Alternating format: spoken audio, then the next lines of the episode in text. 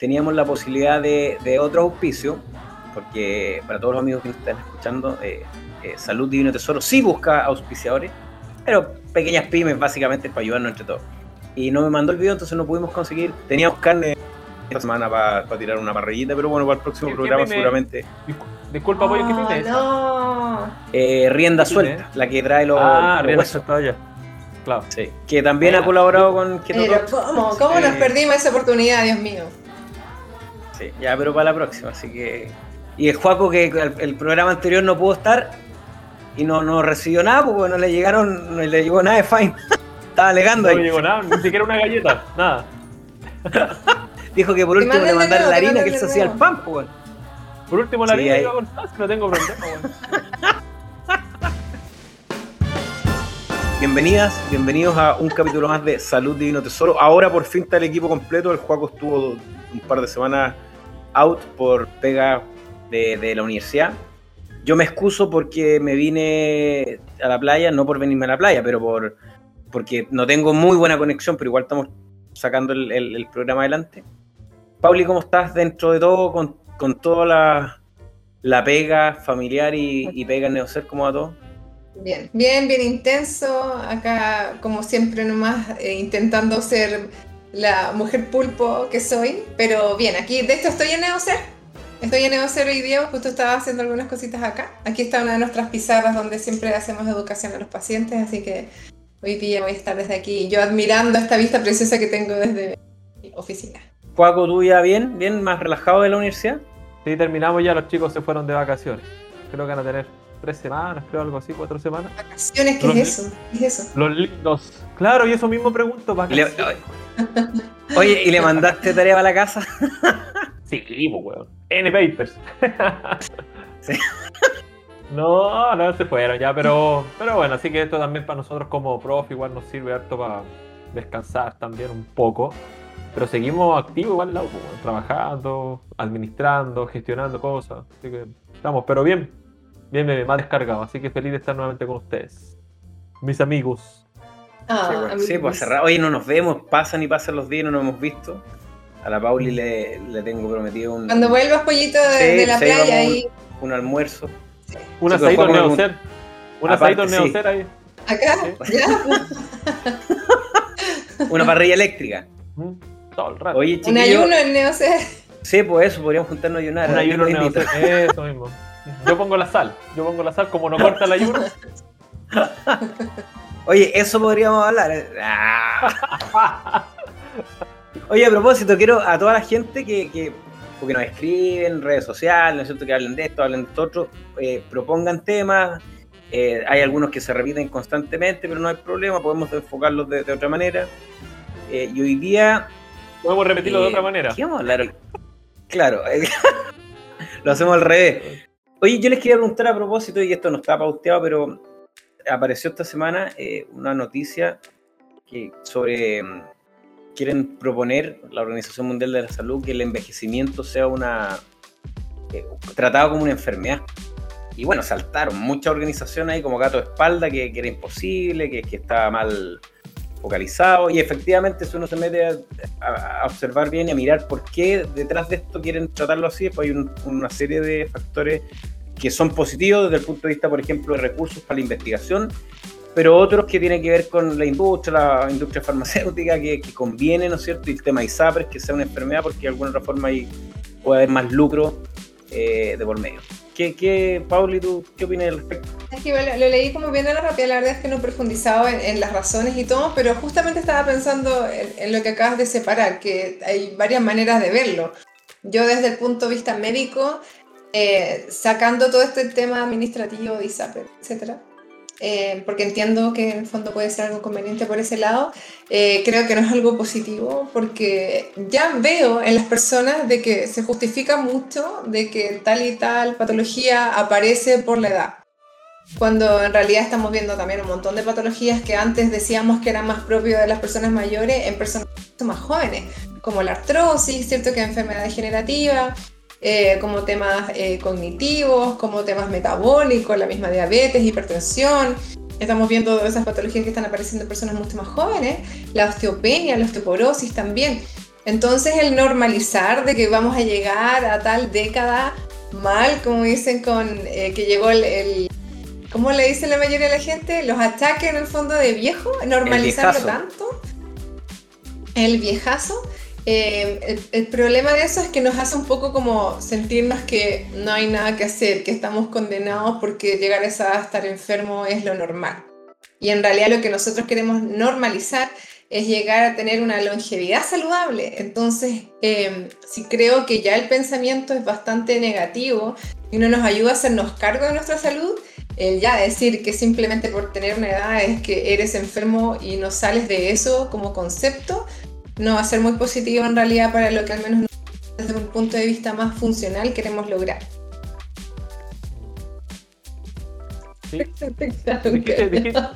¿Dijiste, algo pollito? ¿Te quedaste pegado? Ah, no, o, o, o está diciéndote las, las, canas de la barba. Sí, el pollo está contando cuántos años le queda. Bueno, a mí me, yo, ya me, yo ya me estoy enfermando, porque mira, yo me estoy enfermando. puedes contar, pollo, cómo se siente? yo me estoy enfermando. Oye, más respeto por los adultos. Yo creo, Pollo, respondiendo un poco a tu pregunta, yo creo que aspirarle, como que esto le beneficia más teóricamente esta declaración de la OMS o esta, entre comillas, como propuesta, ¿cierto? De considerar el envejecimiento como una patología, yo creo que les favorece más a la farmacéutica que a la misma persona. Lo que decía la Paul es súper cierto. O sea, imagínate si se declara como tal, ya como una enfermedad. Las personas, como dice la Pauli, va a normalizar esa condición, o sea, voy a llegar a viejo, voy a estar enfermo igual y no, pues, no, porque hay diferentes tipos de envejecimiento. Tú puedes llegar a los 60 años y tener una edad metabólica a una persona de 25, o puedes llegar a los 60 años y tener una edad metabólica a una persona de 70. Entonces eso lo va a marcar en cómo tú has vivido tu vida, tus, décadas, tus años previos a llegar a esa. Entonces yo creo que a la larga no, viene a sumar, en otras palabras. No viene a sumar, pero sí viene a sumar al bolsillo claro, que venda fármacos justamente para poder, eh, entre comillas, tratarlo. Es súper interesante lo que ha generado, porque, porque tú hay un equipo multidisciplinario de, la Chile que, que, acá en Chile saltó, como les decía anteriormente, gato espalda, diciendo que era... Y varias organizaciones latinoamericanas eh, relacionadas al estudio del, envejecimiento, ¿no es cierto? Eh, era, era inaudito, era, era poco, poco atractivo desde el punto de vista social, ¿no es cierto? Y, también eh, nombrar lo que acaban de decir ustedes dos.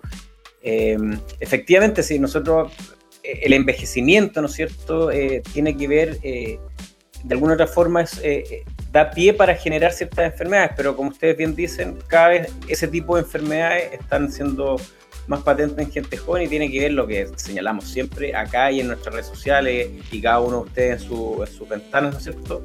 universidad, clínica, etcétera, eh, tiene que ver con el estilo de vida básicamente, ¿no es cierto? Con, cómo nosotros vamos, vamos eh, eh, pavimentando de manera positiva o negativa, ¿no es cierto? Esa, ese día a día que nos va a llevar a, como dijiste tú, Juan, un envejecimiento saludable, que, es parte de, es como, la, es como la infancia, es como el desarrollo, ¿no es cierto?, cada uno de nosotros, es algo natural, pero efectivamente hay una, hay una pérdida de diferente, y sobre todo, Juan, lo que, lo que hablaste tú, a propósito, eh, en, la, en hace poco, em, que tiene que ver con, con el, el, tema del ejercicio, ¿no es cierto? Y efectivamente el, trabajo de la fuerza, que, que, queríamos que, lo tocara un poquito, ¿no? ¿no es cierto? Como el músculo, de alguna forma, el trabajar la musculatura, el músculo esquelético, eh, genera de alguna forma eh, similitudes a un órgano endocrino, ¿no cierto? Cómo previene o ayuda a envejecer de una mejor manera que tú también lo explicaste en, el Keto Talks hace unos días. Exacto. Sí, porque si tú, a ver, si tú tomas el cuerpo de una persona eh, y tuvieras como que separar lo que pesa cada uno de los componentes, te vas a dar cuenta que lo que más pesa es el músculo. De hecho, es el órgano más grande del cuerpo humano, la masa muscular. Entonces, eh, por ahí pasan muchas cosas y dentro de esas cosas nosotros también lo tocamos Keto Talks que tiene que ver con el metabolismo de lo, que, de lo que comemos finalmente. O sea, cuando nosotros comemos grasa, comemos carbohidratos, comemos proteína, eh, más del 80% se va al músculo finalmente. El músculo se metaboliza, se almacena o se procesa. Entonces, cuando tú tienes un músculo enfermo, ese procesamiento se altera. Por ejemplo, en el caso de la glucosa. Entonces, cuando tú tienes un músculo que no es capaz de responder de manera eh, eficiente y óptima a la señal de la insulina, ese músculo no procesa de manera adecuada la glucosa porque no responde bien a la señal de la insulina y ese músculo en el tiempo empieza a enfermarse. Eh, entonces, la forma de cuidar a esa masa muscular no es solamente alimentándola, alimentándola, sino que alimentándola correctamente y sumado a la práctica sistemática de ejercicio físico y no cualquiera, que es lo que yo dije en el, en el, en el evento, en la masterclass, que era particularmente el ejercicio fuerza. Pero ¿por qué el ejercicio fuerza? Y no sacar a pasear al perro o no caminar, por ejemplo. Eh, no estoy diciendo que sea malo, son, son actividades que vienen a sumar igual. Pero ¿por qué el ejercicio fuerza? Porque el ejercicio fuerza gatilla una respuesta eh, metabólica, hormonal en el músculo que permite que las proteínas que lo conforman se preserven o bien incrementen en el tiempo y eso hace que el músculo se mantenga. Entonces, así podemos mantener un volumen muscular y una actividad muscular que nos va a permitir, como resultante final, poder metabolizar adecuadamente esta glucosa, estos aminoácidos, esta grasa que finalmente le metemos al cuerpo producto de la comida. Entonces, así se logra. Y esa es la, salud metabólica porque pasa principalmente por el músculo. Cuando hablamos de metabolismo, la gran respuesta metabólica que se genera es en este órgano. ¿Ya? Aquí pasa, si lo mantenemos saludable, vamos a tener, vamos a tener una buena salud como, como resultado. Por eso, por eso nosotros siempre señalamos que. Eh, perdón, dale, Pauli, dale, dale. Sorry, pollo.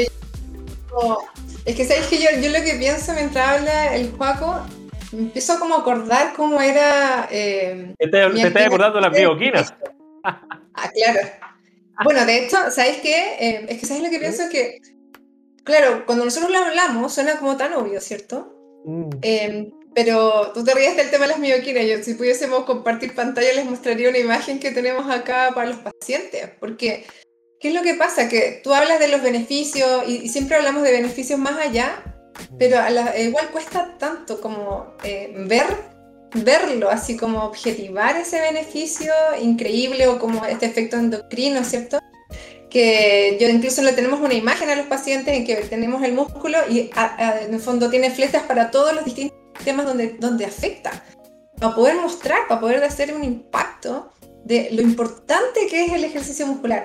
Y me hizo pensar en, cuando yo estaba en el colegio y qué es lo que yo sabía en ese momento y, la lata que era hacer ejercicio. Yo me acuerdo que si nos hacían hacer una sentadilla, ese, el, el como el, el, sentir el cuádriceps que te quemaba, era la sensación más incómoda del mundo. Era como, sal, ¿cómo me arranco? ¿Cómo me corro de esta clase? Yo era súper matea, así que nunca me corría de ninguna. Pero, pero me acuerdo que era súper ¿Sabes cuál es el problema, Pauli? Me enseñaba que, era muy bueno.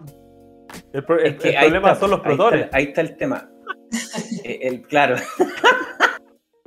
Oye, es el, el, gran inconveniente es que la, la, educación física, como por lo menos, bueno, yo soy el más viejo, me, me la enseñaron y, y, seguramente en el colegio ustedes también, siempre tenía que ver como con de alguna otra forma con el castigo, no con, no, no con algo, em, algo que fuera pro desde el punto de vista de nuestro desarrollo, ¿no es cierto?, sistémico, sino que era siempre como o para sacar la vuelta, o, bueno, te sacaste una mala nota, no, tenéis que pagar haciendo tal cosa, o sea, siempre era como, yo, yo, encuentro que desde ese punto de vista siempre ha sido mal focalizada, porque debiera ser eh, eh, eh, lo que tú comentabas, o sea, educando por medio del movimiento, ¿no es cierto? claro, qué ganas de que me hubiesen dicho, me hubiesen explicado. Y, y, porque, claro, ahora yo soy mucho más consciente igual de mi cuerpo. Incluso cuando estoy atendiendo, ahora que estoy sentada, y, también porque ahora tengo un escritorio que, que, sube como para yo poder estar de pie mientras trabajo, también me doy cuenta, me doy cuenta cómo cómo estoy de activa o de inactiva.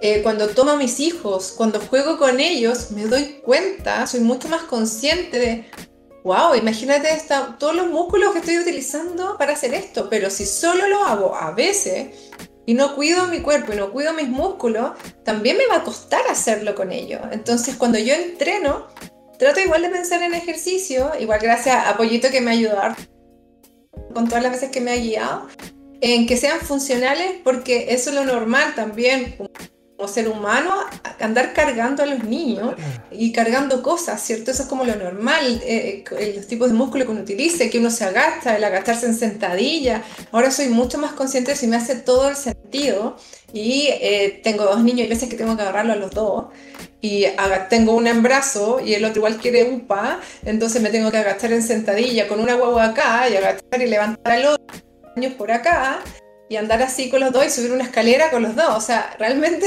es impresionante el trabajo que requiere ser y el descenso, la parte excéntrica la hacen lenta. Oye, pero qué interesante eso, porque yo sé que les pasa, le pasa también a Juaco, a la Pauli, a nosotros, que es eh, que andar pensando todo. A mí me pasa lo mismo, de repente estoy entrenando ya, eh, qué ángulo estoy utilizando, qué musculatura está implícita, la articulación, o, desde el punto de vista metabólico, qué está sucediendo, qué está pasando con mis triglicéridos, las enzimas que están implicadas, etc. Mm. Claro, cualquier persona lo piensa en esto es tan, tan rayuela, pero, pero es interesante entender y, y, llevarlo a la práctica, ¿no es cierto? Cómo está funcionando tu sistema día a día. Mira, esa es la imagen que decía la Bauli. Bueno, se ve poco, pero, pero está ahí. Podemos compartir después el paper que, habla sobre el, claro, el músculo como, como un, como un órgano, como un órgano endocrino. Un órgano endocrino, claro. Exactamente. Eh, oye, y respecto a lo mismo.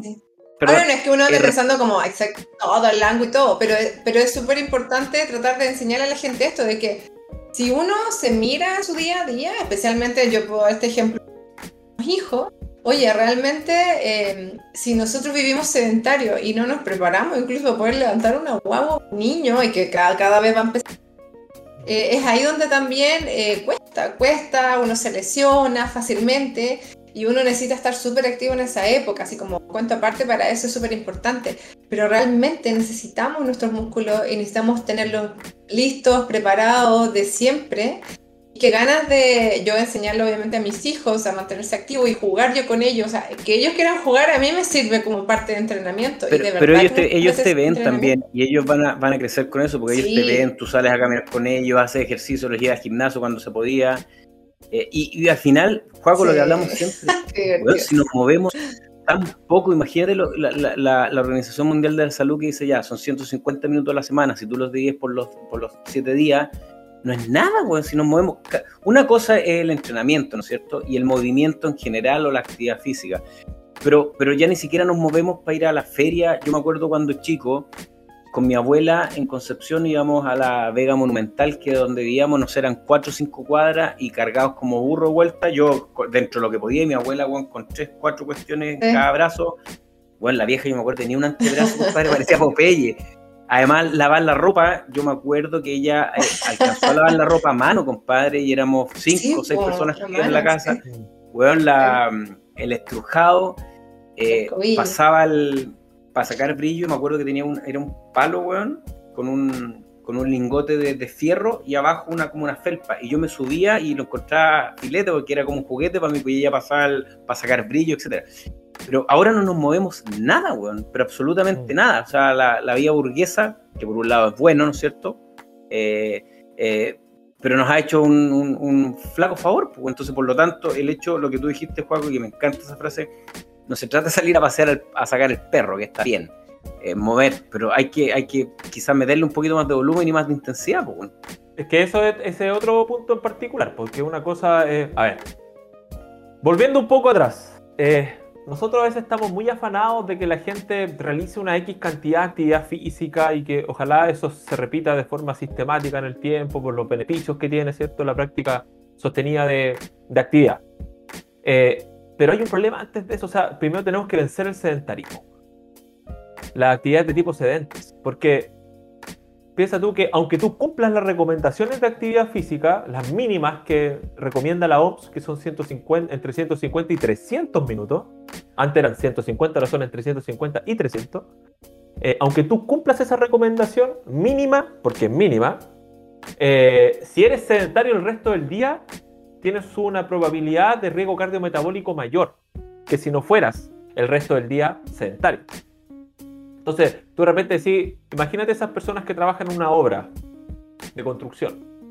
Imagínate, están todo el rato moviéndose. Ellos tienen un, tiempo eh, destinado a actividades de tipo sedente harto más bajo de lo que probablemente pueda tener la Paulina, lo que puedas tener tú, lo que pueda tener yo.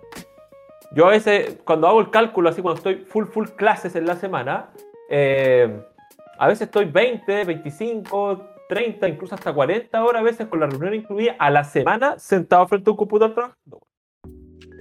¿Cachai? Entre 4 y 5 horas al día, o quizá un poquito más trabajando frente a un computador. Esas personas que trabajan en, la obra en particular no lo están, están en pleno movimiento todo el rato, ¿cierto? Entonces ellos tienen probablemente, probablemente un nivel, un nivel cardio, o un riesgo, perdón, cardiometabólico acto más bajo que el resto de las personas que trabajan en la oficina, que se o sentado frente a un computador. Entonces, primero yo creo lo primero es pensar esa actividad de tipo sedente, o sea, ver la forma de, de, cómo dentro de su jornada de trabajo lograr incorporarle un poquito más de gasto energético adicional, no trabajando propiamente tal, sino que haciendo otro tipo de actividades. Aparte de que pueda incorporar este mínimo recomendado por, eh, por entidades internacionales como Organización Mundial de la Salud. ¿Ya? Y lo otro que dice la Pauli, o sea, la Pauli educa a sus pacientes y le habla un poco del músculo, de que es un órgano endocrino que se comunica con el resto de los órganos, que pero claro, estamos viendo algo que a la larga estamos como que queremos llegar a cuarto medio, pero no hemos pasado el resto de los cursos antes. Yo creo que hay que retroceder un poquito más y, y educar sobre esto otro, ¿cierto? Sobre el sedentarismo primero, y después vamos a la actividad física, y después lo que dijiste tú, entrenamiento. Cuando tú me hablas de más volumen, más intensidad, eso es entrenamiento, pues eso, eso es un proceso. lo, que más a la gente es mismo, el creer que es, pero ¿cómo voy a hacer cinco veces a la semana si apenas tengo claro. para ir al baño? Y ahí se abandona y, no se inicia. Mira, a mí, a mí lo que me ha pasado, que tú con, con, los alumnos, no todos, pero con algunos, es que de repente yo les digo ya, lo mismo que hablar Juaco, eh, ¿cuánto, tú pega que sentado, sí, yo estoy 5, 6, 7 horas sentado en el computador ya. ¿Y cuántas veces te levantas? Chuta, de repente paso más de una hora y media sentado y le digo, no, pues cada media hora, si tenemos alguna llamada, audífono, caminemos por la casa, si, si tenemos buena señal, bajemos un par de, eh, pisos de tu oficina, de tu casa, volvamos, cada cierto tiempo, oye, estírate, levántate, aquí van dos, tres ejercicios. O sea, el movimiento eh, involucrado en el día a día que es, eh, es el desde, ¿no es cierto, Joaco y Paulina? Y después ya lo que decías tú, eh, involucrar actividad física, física que, que, es otro peldaño más para, el, ojalá, un par de veces a la semana llegar a un tipo de entrenamiento, ¿no es cierto? Claro, pero, exacto. Pero es, fundamental eso, el tema de movernos, por ejemplo, no sé, llevamos 20 minutos sentados y yo ya estoy loco. como la, la, N me dice, weón, quédate quieto. Bueno, no puedo. Eh, entonces, ahí entra lo otro que tiene que ver, que es uno de los componentes del entrenamiento, que es la intensidad. Y la intensidad hoy en día, tú puedes hacer un ejercicio tremendamente intenso sobre un grupo muscular en, particular y obtener muchos beneficios metabólicos sobre ese músculo y sobre tu cuerpo en general. Incluso hay autores como Martín Guibala, por ejemplo, que es un científico, un fisiólogo del ejercicio de la Universidad McMaster, que eh, es un tipo que vive estudiando la mitocondria y es, entre comillas, como el rey del HIT y del SIT y de todas estas metodologías de entrenamiento de alta intensidad con intervalos. Y el tipo habla que destinando solamente 6 minutos al día de actividad física intensa sobre ciertos grupos musculares, tú vas a obtener muchos beneficios cardiometabólicos que si no lo hicieras. Entonces, los gringos tienen una cuestión que le llaman lack of time, que es la falta de tiempo. En Chile también pasa esa cuestión. O sea, nosotros no somos un país extraterrestre que vive otras condiciones. No. Igual que el resto del mundo, pasamos mucho tiempo frente a un computador, muchas horas de sedentarismo y todo. Por lo tanto, hay que tratar de buscar la estrategia tiempo eficiente, pero que tenga todos estos beneficios cardiometabólicos. Y, yo, no sé si les pasa a ustedes, pero. Hay que educarlo también, eso también se educa. O sea, es una cuestión que que así como que se le ocurre a la gente, pues, también hay que educarlo. Yo creo que a ustedes también les pasa, ¿no es cierto?, que, que muchas veces los, alumnos, los pacientes, que lo que decía la Paula es que no tengo tiempo. Oye, pero si no necesitamos media hora ni una hora, como que también nos mal educaron por ese lado, ¿no es cierto? No es que hay que hacer 45 minutos, que voy a hacer una hora. ¿Por qué? Si podía hacer un entrenamiento de alta calidad, 5, 6, 10 minutos, y no necesitamos absolutamente nada. Eh, obviamente todo llevado, ¿no es cierto?, a la realidad. La gente no se imagina que en cinco minutos algo pueda ser suficientemente bueno. Es difícil, es difícil. tantas cosas Yo creo que acá, acá hay mucho sí, de todo, bueno y malo. Pero, ¿sabes qué? Eh, alguna, por alguna razón la gente se ha puesto las pilas con la alimentación. O sea, algo pasó hace algunos años que la gente le empezó a poner atención. Pero la gran diferencia que tiene es que la alimentación es más objetiva en el sentido que yo miro un plato y veo un plato con esto o veo un plato con lo otro. En cambio, em, los beneficios eh, de, pasar del sedentarismo a ser una persona activa, eh, a la gente le cuesta mucho más verlo rápido, porque en el plato, si yo, si yo saco procesado y pongo alimentación real, al tiro qué bonito el plato. Pero en el ejercicio tengo que tener una, un espacio de paciencia en que simplemente tengo que seguir haciéndolo hasta que, y cada persona es diferente, hay veces que pasa un mes, pasan dos meses, tres meses y recién ahí quizás uno ve algo más objetivo, porque a la gente le encanta verlo objetivo. Hay veces que uno ni siquiera da cuenta de cómo le ha cambiado la energía, cómo ha cambiado el humor, cómo ha cambiado la tolerancia, cómo ha cambiado el descanso, porque uno como cambia sutilmente de a poquito, eh, uno se empieza a como adaptar a, todo eso muy rápido y no se da ni cuenta. Nosotros hacemos mucho eh, el, el, medir, la, como valorizar el síntoma. Eh, hay cosas que son síntomas que no tienen que ver con dolor, por pero yo les trato de poner una nota. Del 1 al 10, ¿qué, ¿qué impacto tiene en tu vida? ¿Y por qué pedimos esa nota? Porque la podemos comparar al control siguiente, que los controles médicos no son tan frecuentes, entonces yo puedo que controle a los dos. Y le, pido, le pregunto a la persona cómo está, me dice, no, en realidad como igual. A ver, ¿y esto qué nota le pondría? No, 3, y antes tenía un 8. Y ahí quedan como, ¿qué? ¿Un 8? ¿Así me sentía antes? Y claro, entonces eh, acá yo creo que uno de los temas es eso, es cómo, cómo lograr apreciar cosas que no son tan objetivos, tan rápido, que no son, ¿cierto? No las puedo mirar ahí mismo. Entonces, eh, por ahí tenemos que ir trabajando con las personas y esto de que ustedes decían que pueden hacer ejercicio un poco rato y yo, la gente como que asumo igual que yo, si me muevo mucho, todos los días tengo el tiempo para, pero hay veces que literalmente, como tú dijiste,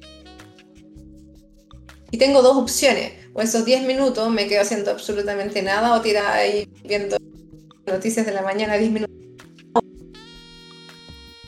O hago ejercicio esos 10 minutos. Y me siento increíble cuando lo hago y siento que lo trabajé y adapto ese ejercicio esos 10 minutos. Y, y realmente el, esa como sensación de estar satisfecha de que lo hice es genial después.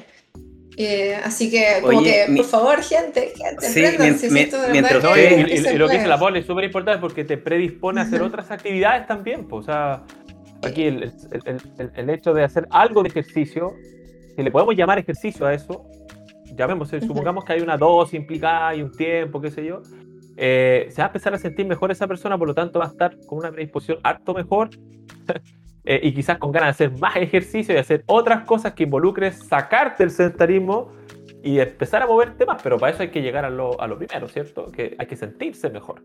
Hay que ver ese... Oye, mientras ustedes, mientras ustedes hablan esto, yo, yo, yo estoy pensando y, qué increíble... Yo voy a levantar, ah, eh, No, no, no, qué increíble...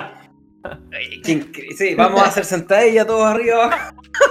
Oye, qué increíble eh, que que animales, ¿no es cierto?, eh, tengan que contratar a otros animales para que le enseñen a comer y a moverse. Bueno, por un lado, bueno, porque tenemos pega, pero qué, qué, increíble cómo nos hemos salido de nuestra línea y para lo que estamos adaptados, que hemos tenido que llegar a eso. Eh, yo siempre lo pienso y, bueno, es, que es loco. ¿O no? ¿O me fui muy en volar? Te fuiste un poco en volar. La verdad es que yo no me considero un animal. Oye, el otro día, el, lunes. Lo que sí está, claro, que los gatos y los perros se mueven más que nosotros. Eso, eso sí. Estamos claros. bueno, el otro día, el, lunes, el lunes tuve harto, entre comillas, ¿no es cierto? Harto, harta pega de computador y bueno, eh, no, no, no, tenía el tiempo para en mi entrenamiento. Bueno, cada media hora me levantaba, bajaba bueno, dos, de, dos pisos, volvía, me subía, sentaba y lo hice durante cuatro o cinco horas seguidos. Eh, claro, cada uno tiene que buscar su, su, óptimo, ¿no es cierto?, individual, pero el movimiento tiene que estar implícito en nuestra vida diaria y lo que decía el Juaco, ya el tema un poquito más estructurado, el entrenamiento, etcétera, quizás un par de, días a la semana, pero movernos tiene que ser diariamente, o sea, no, no hay otra alternativa. Y, y, y, y movernos por lo que tú dijiste en un principio, y lo que hablamos también en la masterclass de Ketox, es por el efecto que tiene el músculo sobre el resto del cuerpo, porque es un órgano endocrino que libera moléculas proteínas y esas proteínas se comunican con el resto de los órganos. O sea. Eh, señales, señales. claro, y sobre todo personas que están con alteraciones metabólicas. Imagínate una persona con síndrome metabólico, una persona con una insulina resistencia, una persona con un hígado graso, o una persona hipertensa. Entonces, tú veis. irritable, también a nivel digestivo. Por ejemplo, depresión tuve una cantidad de enfermedades que pueden ser absolutamente reducidas o tratadas o prevenidas con la práctica sostenida de actividad física y o ejercicio en el mejor de ellas típicas en la vejez. Sí, Ah, y a propósito, Juaco, tú, tú mismo lo nombraste en, tu exposición, eh, el, lo que sucede a nivel neural, ¿no es cierto? Ya se ha visto en pacientes eh, eh, envejecidos con problemas cognitivos, que parece ser, ¿no es cierto? No parece ser, sucede, y en animales se, ha medido que, aumenta, ¿no es cierto?, el factor neurotrófico derivado al cerebro, que es una proteína, que aumenta la neurogénesis, mejora aspectos cognitivos, o sea, por lo tanto, lo que dices tú, esta cuestión es un, es un, nivel de señalización tan potente y si uno sin tener ningún conocimiento dice, chuta, en realidad, pues si evolucionamos moviéndonos es como obvio, pues. Claro, mm. claro exactamente. Pues entonces, todo lo contrario del movimiento es anti-evolución, ¿cierto? Se lo llamo a un, a un ejemplo tremendamente simplista. Por lo tanto, todas las enfermedades que están actualmente liderando a nuestra población, a nuestro chilito, eh, son metabólicas y se contrarrestan con movimiento, con ejercicio, con actividad física. Así que ya sentadilla, 30, nada. Oh, 30 y rápida, y rápida, y rápida. Ah, chuta, yo no, yo no me puedo parar mucho, estoy con pijama, ¿no? Oye, eh, mira, por el tiempo, solamente queremos, porque también la idea era hablar otras cosas, pero para dejarlo planteado, eh, la importancia, ¿no es cierto? Porque muchas veces la gente pregunta, oye, ¿por qué tanto que postprandial, que la bioquímica postprandial? ¿Por qué es tan necesario, ¿no es cierto?, entender eh, estas señales que generan ciertos alimentos en, en, la mayoría de nosotros, ¿no es cierto? ¿Por, qué, Pauli, es tan importante entender eso que, que, unas cosas son las calorías, pero es muy importante de dónde provienen esas calorías para, para también las señales que, van a, que van a, se van a masificar, ¿no es cierto? Claro, o sea, en el fondo tiene que ver con esta información que nosotros decimos que los alimentos eh, son información en un organismo que tiene además un contexto, que funciona de una u otra manera. Entonces, eh, cuando nosotros hablamos de la información que nos da un alimento, natural, sea un puede tener impacto diferente, eh, tanto por el tipo de alimento, tanto, tanto el contexto en que lo consumimos, eh, tanto si somos una persona sedentaria o somos una persona activa. Entonces eso, en el, fondo, lo que es postprandial tiene que ver con el efecto después de comer.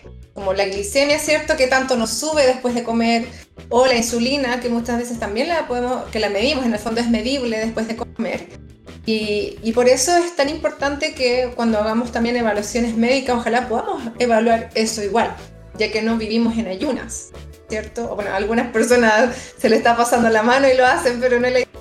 Pero eh, muchas personas hacen ¿Cómo estáis comiendo? ¿Y por qué estáis comiendo, bueno? Habíamos quedado que va a ayunar cinco días para el podcast, no, mentira.